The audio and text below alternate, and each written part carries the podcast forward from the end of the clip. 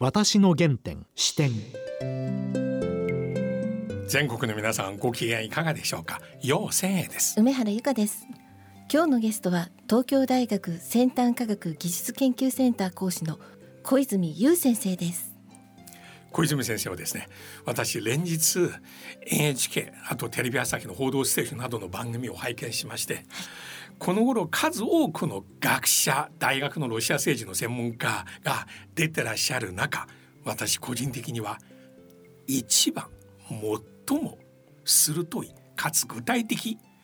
でいらっしゃるのは小泉先生です。だからすぐプロデューサーの宮崎さんにお願いしてなんとかスケジュール取りました。はい。ようさんずっとねこの日を楽しみにしていらっしゃいました、ね、そうです。なおこの放送は3月30日に収録したものです。それでは私の原点視点進めてまいります。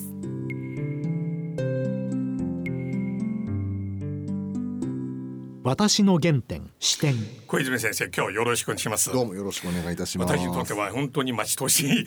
この機会、はい、ずっとテレビで小泉先生の分析を拝見いたしましてありがとうございます。あの政治ではありませんが開戦以来数多くの大学の学者が登場してロシア政治の専門家などあるいは防衛省の方もだけどその中で最も毎日の現在進行形の選挙に基づいてまた兵器の投入によって対比関係の変化によって語るのは、うん、私小泉先生だけだと思います。私これこそね状況を予測する最も重要な客観的環境だと思います。早速ですが、はい、現在今日収録3月30日昼ですが、ええ、最初の選挙ではロシアが和平交渉の誠意を見せるために、うん、キエフに対する包囲からだいぶ引いたんです、うん、早速アメリカ側はこれ騙されてはいけないと思います。先生どう思いますか？まあ、私もやはりアメリカ国防総省の意見と同じなんですよね。うん、で確かに今ロシア軍はキエフの東側からはだいぶ退いて55キロ地点ぐらいまで後退していると言われている。でそれから、まあ、西側の方でもですねかなりウクライナ軍に押し返されていてで部分的にはウクライナ軍にこう後方を脅かされかかってるんじゃないかっていう場所もあるんですよね。でということもあるので明らかにキエフにロシア軍が突入してって攻め落とせるという状況にはなっていない、うん、それから一部あのこのキエフとハリコフの間のスムイというところの近郊でもウクライナ軍が押し返して、かなり大規模にロシア軍が退却したんじゃないかって話もあるんですよね。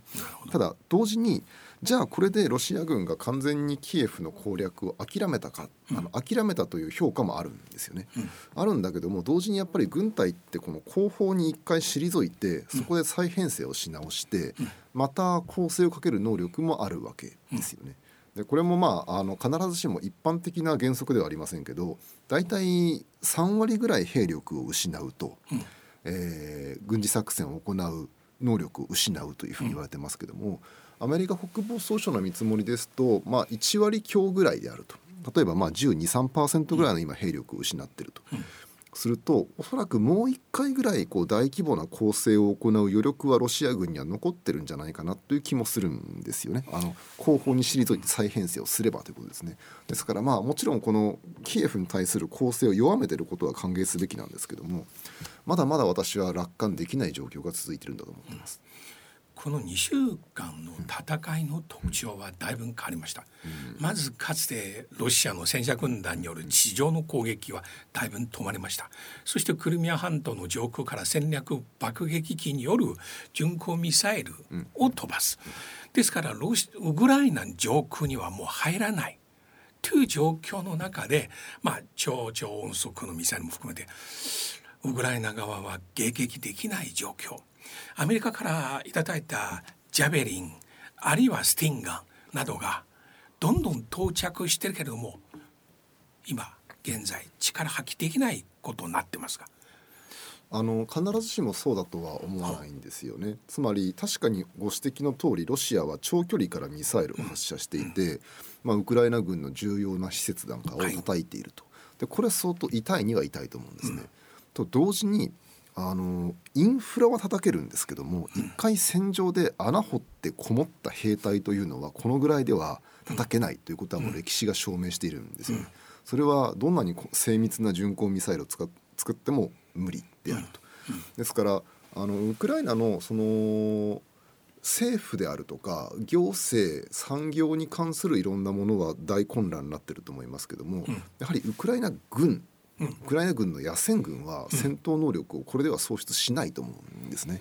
だからそういう意味ではあのアメロシアの圧力は強まっているんだけどもウクライナを軍事的に屈服させるということがやっぱりできていない。それをするにはロシア人自身が血を流して地上部隊を激しくぶつけ合ってやっつけるしかないんだけどもそこにアメリカのスティンガーとかジャベリンが入ってるわけなんですよね。ということでやっぱり西側の軍事援助は私は非常に効いてるんだろうというふうに思ってます。で問題はただこのジャベリンもスティンガーもこの兵隊さんが肩で担ぐようなミサイルですから、あのロシア軍を止めることはできるんだけど押し返す力がないんですよね。でこれはやっぱり古典的な戦車部隊みたいなものがなければいけないけど今ウクライナに果たしてそのロシア軍を大きく押し返すだけの戦力が残ってるかどうかってのはどうもいまいちはっきりしないんですよね。そこは実際結構大きな、焦点の一つ。私、中古派のねあの軍事専門家の方ともウェブでいろいろ議論してますが、ウクライナ軍は戦前約20万人のええ、あの正規軍がいましてさらにその後予備役90万人がありましてここまで来て約10%が損失したとしてもウクライナの主力部隊野戦軍団一体どこにあるかというのは一つの疑問。これまでの戦いはかなりあの細かいチームを分けて道路沿いの森からスティンガンやジャベリンを発射してたんです。で先日のイルピンの修復によって再びウクライナの主力部隊ついに現れてロシアを包囲するじゃないかという可能性が出てきますかその点についてどう思いますか？いやあの本当にそこが鍵になると思うんですよ。で、うん毛沢東の遊撃戦論を読むと 彼は何回も強調してますよね。ゲリラ戦だけでは決して勝てないと、うん、ゲリラ戦で敵を弱らせ弱らせてる間に我が方は政府を作って正規軍を作って最後は正規軍同士で戦って敵を追い出す追い出さない限りこの戦争には勝てないんだということを毛沢東はいろんな本の中で何回も何回も強調するわけです。これはベトナムにおける防具エンザップもそうなんですよね。でやっぱりそのウクライナ軍もどこかでロシア軍が弱りきったところを、うん、えー、見極めて反抗に出ないとこの戦争に、今は負けないことができているけれども、うん、最終的には勝たないと、うん、あのウクライナの方が体力は弱いわけですからどこかで息切れしちゃうわけですよね。うん、でそれができるのかどうかっていうのは全然わかんないんですよ。でなぜかというとロシア軍は、まあ、つまりウクライナという外国に侵略してってるので、はいどのぐらいやられてるかってことがどんどん情報出てくるんですよね、で現地の人たちがスマホで写真撮ったりとかして、でところがですねウクライナ側はやっぱり自分の国を守るために戦ってるので現地の住民たちが全然情報をネットに上げないので、外から見ていても実際にウクライナ軍が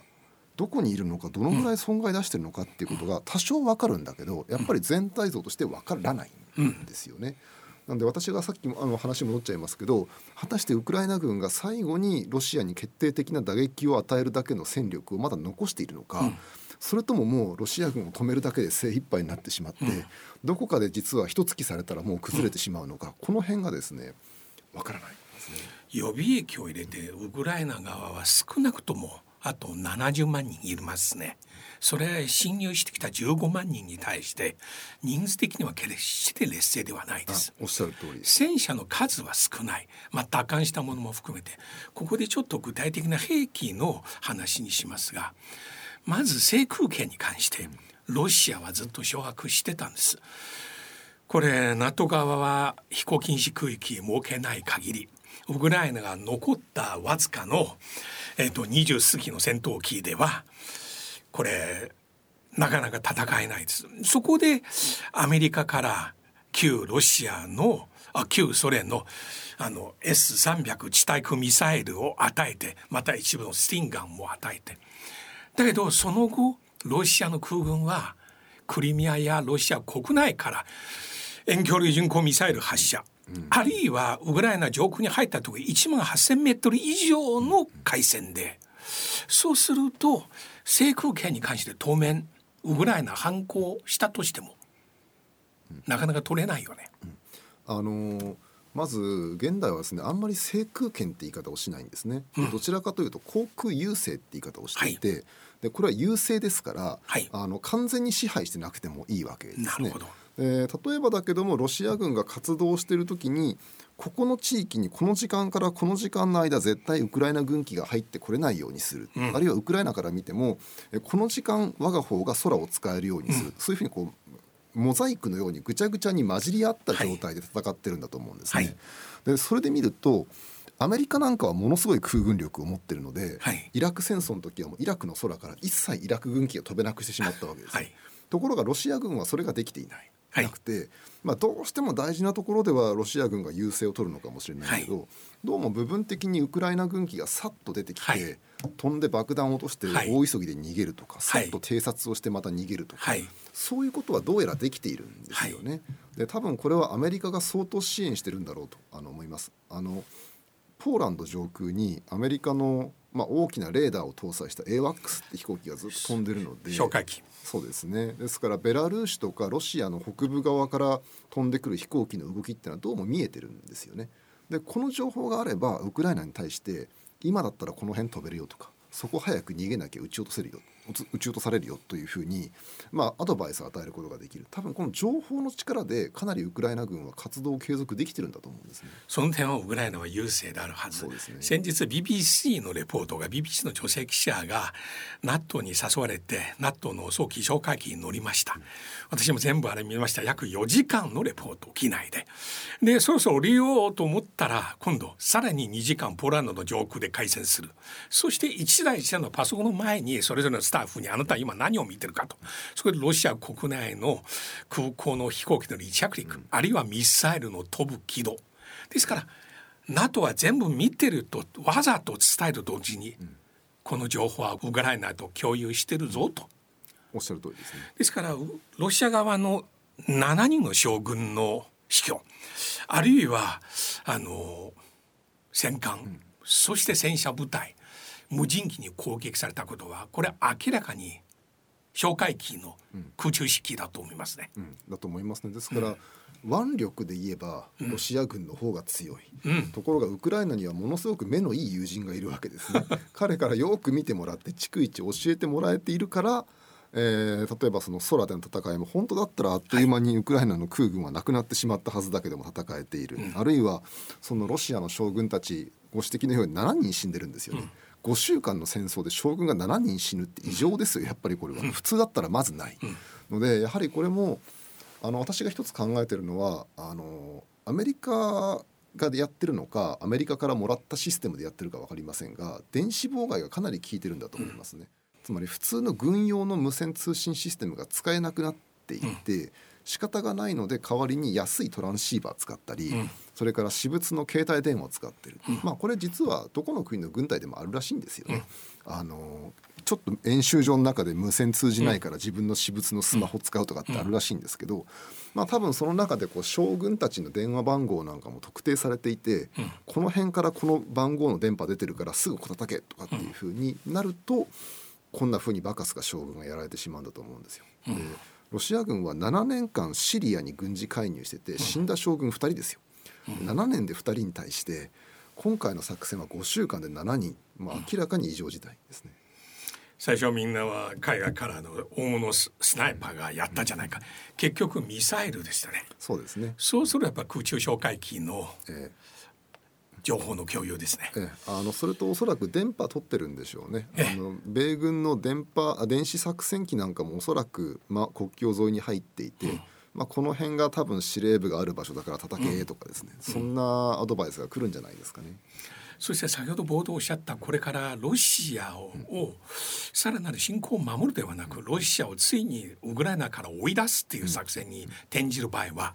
現在の兵器あるいは戦い方は足りないと、その中で実際ロシア現在侵入している部隊は戦車軍団のみなのでこの戦車を潰していくためにこれまではこのジャベリンなどでバイデン政権が約束した100機のスイッチブレードがすでにまあ発表から現在まで届いてるはずなんです。そして最新の情報では米軍がウクライナ軍を訓練今してます。それを使った場合はロシアの兵戦車に対してトルコの無人機より大きな攻撃力を持ってロシアを裏から出す力になるでしょう。あのスイッチブレードみたいな、まあ、無人機はですねやっぱりこう地上部隊がしっかりしていてそれを支援する時にものすごく大きな力になると思うんですよね。そのそれだけが入ったから戦況が大きく変わるという兵器はなかなかないと思います。例えばその日本のアマチュアの野球チームに大谷翔平が入っても多分大リーグでは勝てない。なぜかというと、えー、その他にもコーチの問題もあるしそうですね、うん、バッテリーの相性もあるし守備陣もあるしで、その中の全体のシステムの中の一つなんですよね。うん、やっぱり大谷翔平の力が生きるためには、保守も投手も打手もみんなこうそれなりのレベルでなければいけない。でスイッチブレードは確かに強力な兵器なんですけど、ウクライナ軍がこのスイッチブレードを使ってロシア軍を押し返せるかどうかっていうのはやっぱりさっき申し上げたようにウクライナ軍自身がどのぐらい戦力を保持できてるのか。特に戦車特に戦車部隊。これがないと、ロシア軍に対して損害を与えられるけどもロシア軍を大きく押し返すことができないと思うんですよね。でもしそれができがもうないんだとすれば、アメリカからの軍事援助でそういった力を持たせてあげたいとこなんですけども、うん、ところがロシアもそれは絶対許さないわけですよね。それをやったらもう核戦争になるかもしれないっていう脅しをかける。だからそこのところのが次の焦点になってくるんでしょうしその処理を誤ると本当にロシアが何て言うんでしょうね NATO を牽制するための限定的な核使用なんかもしかねないので、うん、私はこの点非常に懸念をしています。なるほど、あと今回ロシアのこの作戦なんですけれども、まあ、最初電撃作戦のように、あるいは甘く見たと。この中で中国のね専門家の間に一昨日から2つのね推測が出てきます。一つは国防総長はなかなか出てこない、この人。でこの人そもそも軍人出身ではない。建築専攻でその後建築設会社の社長、現場監督ずっとやった人間で、いつの間にか突然国防総長になった。それ人一方では参謀総長グラシモフ、うん、彼の軍事戦争協議という本の中国語版私全部読みました。あそうですか。これなかなか面白い、彼は現代の戦争勝つ力はいわゆる兵器の力などはわずか4分の1その後4分の24分の3は情報戦やなど他のものかなり近代的な総合のビジョンを持ってらっしゃる方。だけど彼のあの理論を見たら今回の作戦は全くそうではないです。それによって今実際この2人がまず仲良くない、先日の記者会見第一国防副大臣が、第一国防次官ですね。次官が出てきました、うん、この2人は出てこなかった、うん、ですからこの2人は特にグラシモフがプーチンの作戦の間違いを最初から知りながら、そうさせたじゃないかと、それは今後の政局の不安定の要素になるではないかという推測がありますがどう思いますか？あのおっしゃる通りゲラシモフはですね参謀総長ですからもちろん軍事の専門家。であの彼は毎年あの1月に軍事科学アカデミーで演説を行うんですね。でおそらくお読みになったのはその2013年彼が参謀総長になって最初の軍事科学アカデミー演説の中で行った演説の中身だと思います。教科書になってるそうですね、うん、非常に面白い。でその他にも毎年まあゲラシモフはいろんな話をしていって、まあ、いろんな未来の戦争の在り方について彼は語るんですよね。まあ、参謀本部の役割ってそういうことですよね将来の戦争について備える。でそのゲラシモフのさまざまなビジョンから見てもやっぱり今回の戦争ってあまりにも下手くそですよね、うん、多分これ日本でも中国でも、うん、あのプロの軍人に作戦を立案させたら絶対今回みたいにならないと思うんですよ、うん、それはきっとロシアも同じはず、もっとあのウクライナ軍の戦力を制約するためのいろんな作戦を行ったはず。例えばサイバー作戦であるとか空爆であるとかをやったはずだし地上から攻めていくにしてもあんなにいろんな方向から攻めていったら兵力分散しちゃいますよね、はい、どっかから集中的に攻める。しかもこれはもともとロシアの得意な戦術ですよね。そうです。一点突破。そうです。一箇所重集中。これゲラシモフも常に主張してるでしかもゲラシモフは彼は戦車出身なんですよ、だから余計そういうことが分かってるはず、なのにそれができてないっていうのはやっぱりこう政治的な横やりが入らないとこういう変な作戦には私はならないだろうと思ってます。でだけど、えーじゃあなんでそんな作戦拒否しないのっていうとやっぱりプーチンに逆らえないんだと思うんですよね。で私思い返すのはあの90年代の第一次チェチェン戦争の時、であの時はやっぱりその国防大臣も参謀総長もプロの軍人だったわけですけど、だからチェチェンに攻め込んでもとても難しいってことは分かったんですね90年代のロシア軍では。だけどエリツィンに対してごまをするために1週間でできますと。当時は言っちゃうわけですよね。で無茶な戦争を始めた。結局人死にがいっぱい出て1週間で終わるどころか何年もかかってしまうと。どうも今回も同じようなことがクレムリンの中で起こったんではないかって気が私はするんですよね。そしてロシアの T80 あと T90、はいはい。T90、まあ、T80 北西版などが今かなり悲惨な状況になってます。思ったより強くないということが分かりましたでそれに対して大量の数百台損失があって新たの戦車の戦場の供給が今見当たりません、それに対して2つの推測があります。一つはそもそもかつて多くの部品はウクライナで生産したんです、T80 でその後電子部品はイスラエルからでイスラエル今度もうアメリカによって止められて、今度台湾からの盛り合わせ。一部は台湾から中国経由で。これによってロシアがさらなる作戦はできなくなります、新たな戦車投入できない。その状況の中で注目されているのはバイデンさんと習近平さんの先日の電話会談ですね、うん。その電話会談の結果どう思いますか？あのまず第一にですね今 T80 や T90 がジャベリンにバカスがやられてるっていうことは私は不思議ではないと思うんですね。つまりまさに80年代にソ連の機構師団と戦うために作られたミサイルがジャベリン。で90年代から実戦配備が始まったもの。だから今ロシアが相手にしてるのは、まあ、そのロシアの戦車を倒すために作られた。西側でも最強クラスの対戦車ミサイルと戦ってるわけですね、だからまあやっぱりこういうのはよっぽどうまくやらないとこういう結果になってしまうことは不思議ではない。でところがロシアはそこ、まあ、それは分かってるので、2010年代に T14 という新型の戦車を作ったわけですね。でこれだったらアメリカの、まあ、最新の対戦車ミサイルや、あー戦車とも戦えるということで出してきたわけですけどもお金がない。それからさっきご指摘のようにいろんな部品が実は結構外国に依存しているので手に入らないということで試作品はできてるんだけどもいつまでも量産されてロシア陸軍に配備されてこないわけですね。でずーっと古いその T72 とか T80 とかの改良型をロシア軍は使わざるを得ないという状況がここまで続いてきたわけです。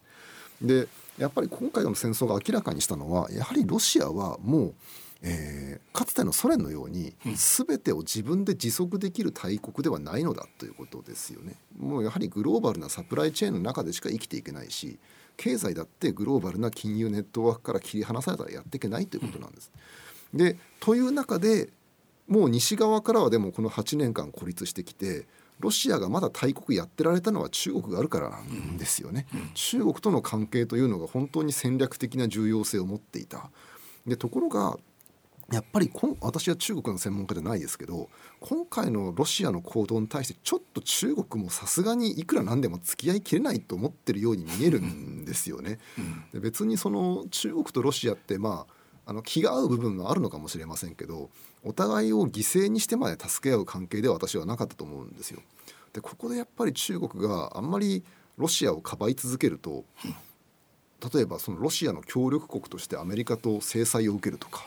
いうことあり得るわけですよね。でそれはやっぱり中国は絶対に受け入れられないんだと思うんです。特にやっぱり中国人は大変にビジネスがうまいで彼らが その自分たちのビジネスの利益を犠牲にしてまでロシアと付き合うなんて僕は到底ちょっと想像がつかないですよね。のでこれから先も例えばロシアの立場が弱くなっていけばいくほどロシアのガスは安くなるはずですからこれロシ中国悪くないですよね。でまあいろんな形で中国とロシアの協力は続いていくのかもしれないけれども、もうちょっとこれまでのような中ロ蜜月と呼ばれる状況はそろそろ見切りをつけ始めるんじゃないのかなという気もちょっとしています。あのおっしゃる通りです。うん、まず日本であまりメディア語ってないんですが中ロの経済の相互依存関係と米中 EU と中国 ASEAN と中国。現在中国の2021年の貿易の相手トップ5カ所は ASEAN、うん、EU アメリカ日本韓国。韓国の量すらロシアの2.5倍です。ロシアは中国の年間貿易総額のうちの2%です、うん、全くこれはねロシアに対する経済の依存は実際ないです、うん、でもう一つは大きな変化を私感じたのは最初中国の外務省の北京のスポークスマンあの方の発言いわゆる洗脳外交とよく取られるけれども、はい、それよりこの頃より重要重視すべき発言は中国の駐米大使です。信仰真の始皇帝の真に強しという字鎮官この方が赴任早々から実際自分は上と直のルートを持つとほのめかした。彼は先日こう言いました。まず習近平さんとプーチンさんの北京オリンピック期間中の会談。あの戦争まだ始める前よ、えー、で習近平さんは中ロの協力は上下がない。中国でいうと蓋つけることがない。蓋かけることないですよ、ずっと上に行くみたいなその発言で開戦後中国国内の文化人知識人かつてもう19世紀ロシアが中国から取ったシベリアの土地やあるいはフルショフとと中国の戦いさらに1960年9年私の世代が体験した故郷紛争。など全部掘り出されて夜が変わった中まずジュネーブで楊潔樹外務大臣とアメリカの国家安全顧問会談しました。日本ですぐ物別れと報道しましたがしかしその直後双方のトップが会談したんです。蓋が開けてみたらあの前の会談はトップ会談のためのものです、トップ会談で1時50分で一つ注目すべき点は日本であんまり報道されてない。会談まだ終わってないにもかかわらず中国中央電子台先に会談の内容を発表したんです。いつもアメリカが先に発表、中国なかなか出てこない。その後アメリカに45時間ぐらい遅れたんですね。で中国の発表の中で非常にシンプルでつまり国家と領土の保全尊重。これウクライナに対して、と同時に台湾問題。ですから米中間はあの会談でアメリカは一つの中国の政策の堅持。そうすると中国から台湾がアメリカの指示なければ独立しないと常に読んでます。うんうん、そうそういわゆる中国レッドライン、うんうん、超えない場合は武力行使しない。これは日本国内で広く言われてる次は台湾侵攻だなっていうことと逆です。うん、そこで話戻りますが中米大使の侵攻こう言いました。中ロの協力は上限ないんですがボトムラインがある。ボトムラインとは何？って問い詰められると国連憲章と国際法ですそこから、うん、でもう一つ注目すべきなのは4月1日中国と EU の会議なるほど。今回李克強と習近平2人出ます。やはりこれをきっかけにヨーロッパとの関係アメリカとの関係を修復したい、うんうん、中国にとっては常に最大の外交の課題は米中関係。米中関係改善できるならどんなきっかけでも使えますね。まあ、逆に言うとつまり今回のロシアのウクライナ侵攻というのは、まあ、中国がこれこの10年ぐらい置かれてきた状況をガラッと変える良いきっかけというふうにも中国から見えるってことなんですかね。すでにもうこの方はかつて9.11は米中間。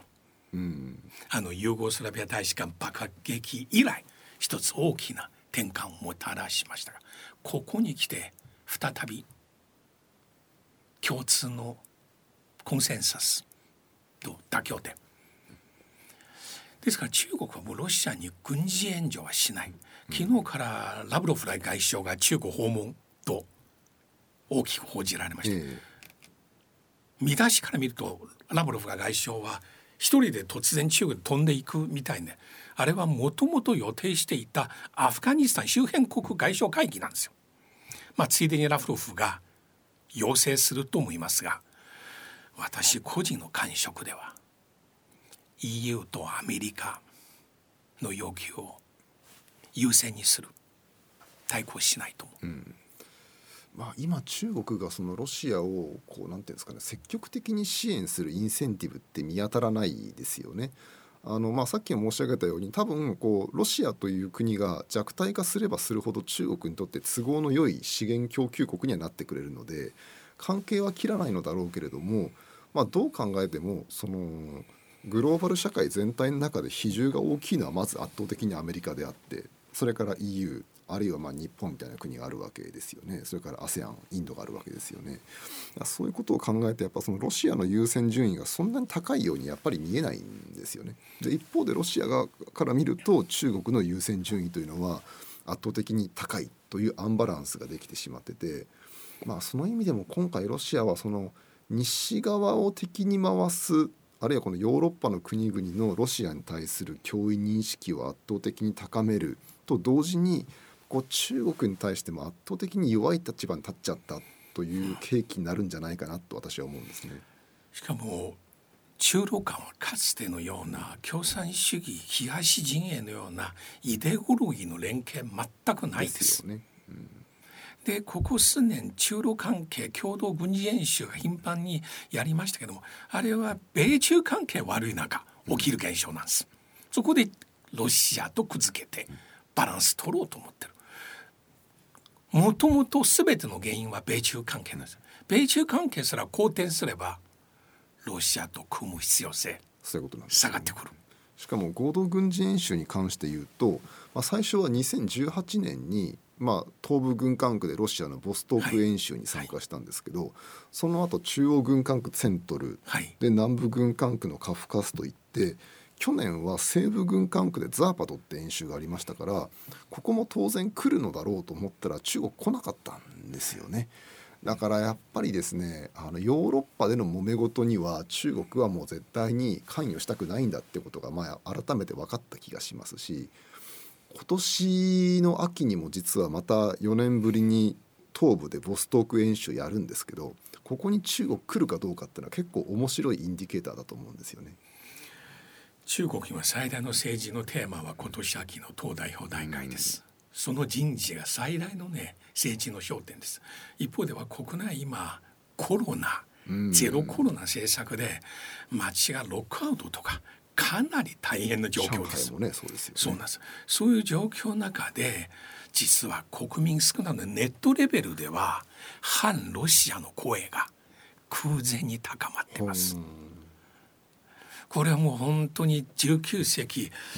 あの新王朝から土地を取った話からずっと1960年代フルシチョーフスターリンと毛沢東の戦いこれ我々の世代がかつて小学校時代ずっと街にデモしてたこれ。そうするとやっぱり今回のロシアのウクライナに対する侵略がかなりその自分たちの土地が捉えた記憶と重なって見えるんですか？中国の人たちから。ウェブ上の議論ですけれども、いやついでにロシアの負けによってあの部分修復しようよと。300平方キロだよと。ですから実際中国とロシアの関係の修復は1989年ゴルバチョフの北京訪問、でその後一気に回復ではなくよ。大体江沢民政権の後半からというのは中国とベトナムの10年間の国境紛争、ベトナムの背後はロシアというかソ連でしたよ。でインドとの国境紛争の背後もソ連でした。そうですね。それ中国は常にこの矛盾の現象分かってるんです。そういう状況の中で実際ロシアと関係良くなったのはまだそれほど長くない、最近のことここ20年ですまあ、プーチン大統領もよく中国とロシアが和解するには40年かかったんだってことをしきりに言うんですよねだから日本に対してもそんなに簡単に平和条約なんか結べるわけないんだっていうふうに言うんですけど、まあ、今のお話を聞いてると40年でもまだ十分ではなかったんだなっていうことがよくわかりますね。だから第二次世界大戦終わってから冷戦時代含めてずっと一番仲悪かった。中国当時アルバニアと組んで。あのソ連社会帝国主義打倒とずっと叫んできたんですよ。私が小学校時代で繰り返して見たドキュメンタリーが国領交渉の人民解放軍がいかにバズカー砲で T70 戦車を撃つっていう話。再び今ウェブ上ね、こういうのが盛り上がってるんですね。そうですか逆に私はですねその川の反対側ハバロフスクに行ったことがあるんですけどハバロフスクに行くとその同じことをロシア人が言うわけですね。あの中ソ紛争の時はこのハバロフスクの街の中まで戦闘の音が聞こえてきたんだと。だから本当につい最近まで中国との間では軍事的緊張があったんだっていうふうに言いますし、あのーロシアの将軍たちが書く論文なんかをですね見ても20年ぐらい前までは中国のことは潜在的な敵であるってはっきり言ってるんですよね、軍人たちは。でもそれがやっぱりこの20年のあのー政治的環境の中で中国はいや最有効のパートナーであると重要なパートナーだっていうふうに言ってきたから、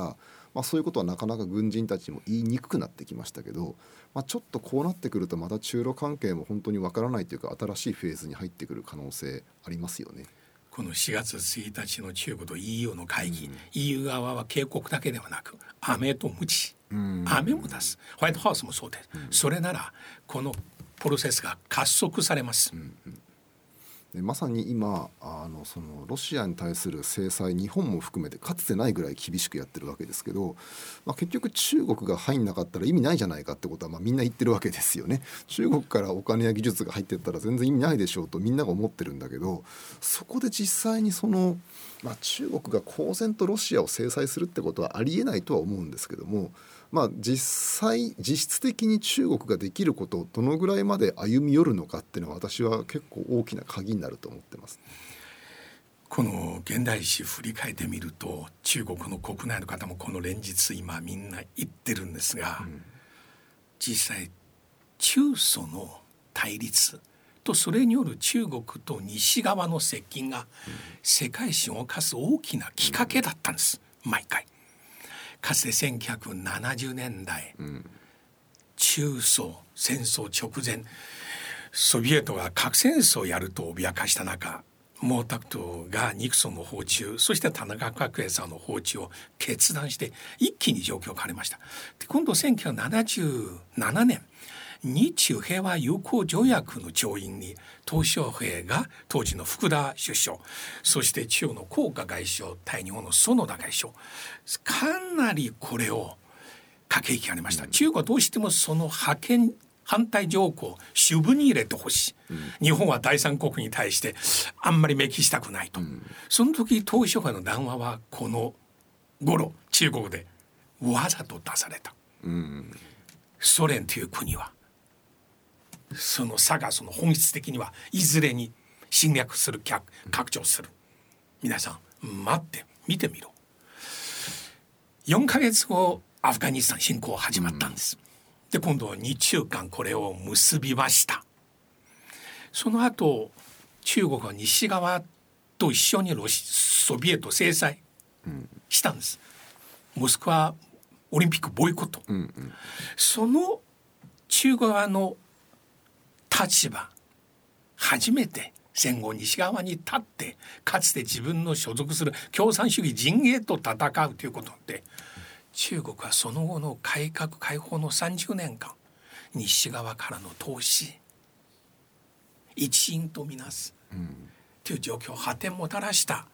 この部分は中国国内で今世論がなるほど。どこに立つことによって数十年の交代か数十年の再びの前進か。ただそこで分かんないのは、まあ、確かにそのロシアがもうなんていうか今回絶対擁護できないようなことをしたので、うん、まあ、中国もかばいきれないし西側も厳しく出てて、ある程度こう中国と西側が共同歩調に立てるっていうのは分かるんですよね。うん、でも同時に例えばその南シナ海をめぐる問題とか台湾海峡とか中国も絶対に譲れない問題ってあってこれはこれで多分続いていくんだと思うんですよ。そうです当面はロシア問題をきっかけに、中国と EU とアメリカの関係改善されます。うん、その改善の象徴として例えば中国でニューヨーク上場する企業は2024年大量に退場する予定と今、なってます。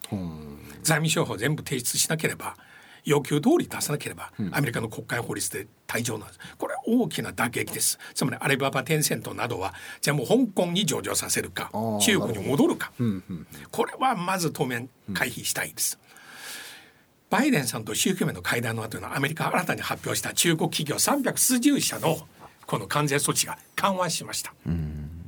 これ同時に報道すればすぐ分かりやすくなります。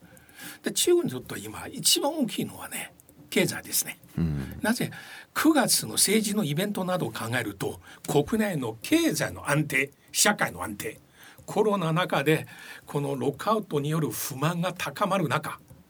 今年の経済また数パーセント落ち込む中さらにロシア問題で間違った側に立つと。大変ですよね。政局なりますね、なんとなく見てると私も中国の専門家ではないなりに旗から中国を見てると習近平さんは何か今この9月に向けて大きなポイントを上げるというよりはなんか間違いを犯さないようにしたいというふうになんか見えるんですけどね。これはもう気づいたんでしょうね。うん、バイデンとの会談はほぼお互いに欲しいものは相手から明確にもらったと言います。うん、アメリカは台湾問題中国は軍事支援しない、その延長線上で北朝鮮のミサイルの問題などをテーブルに載せれば、しばらく合意が出てくる。でもロシアが本当に消えた場合将来を小さい国になってあるいは民主国になってそうすると今度世界で米中はその時またそうでしょうね。だからまあなんていうかこうロシアというその巨大な国家がもう今回のようなことをしたのであの衰退のプロセスに拍車がかかったことは間違いないと思うんですよ。で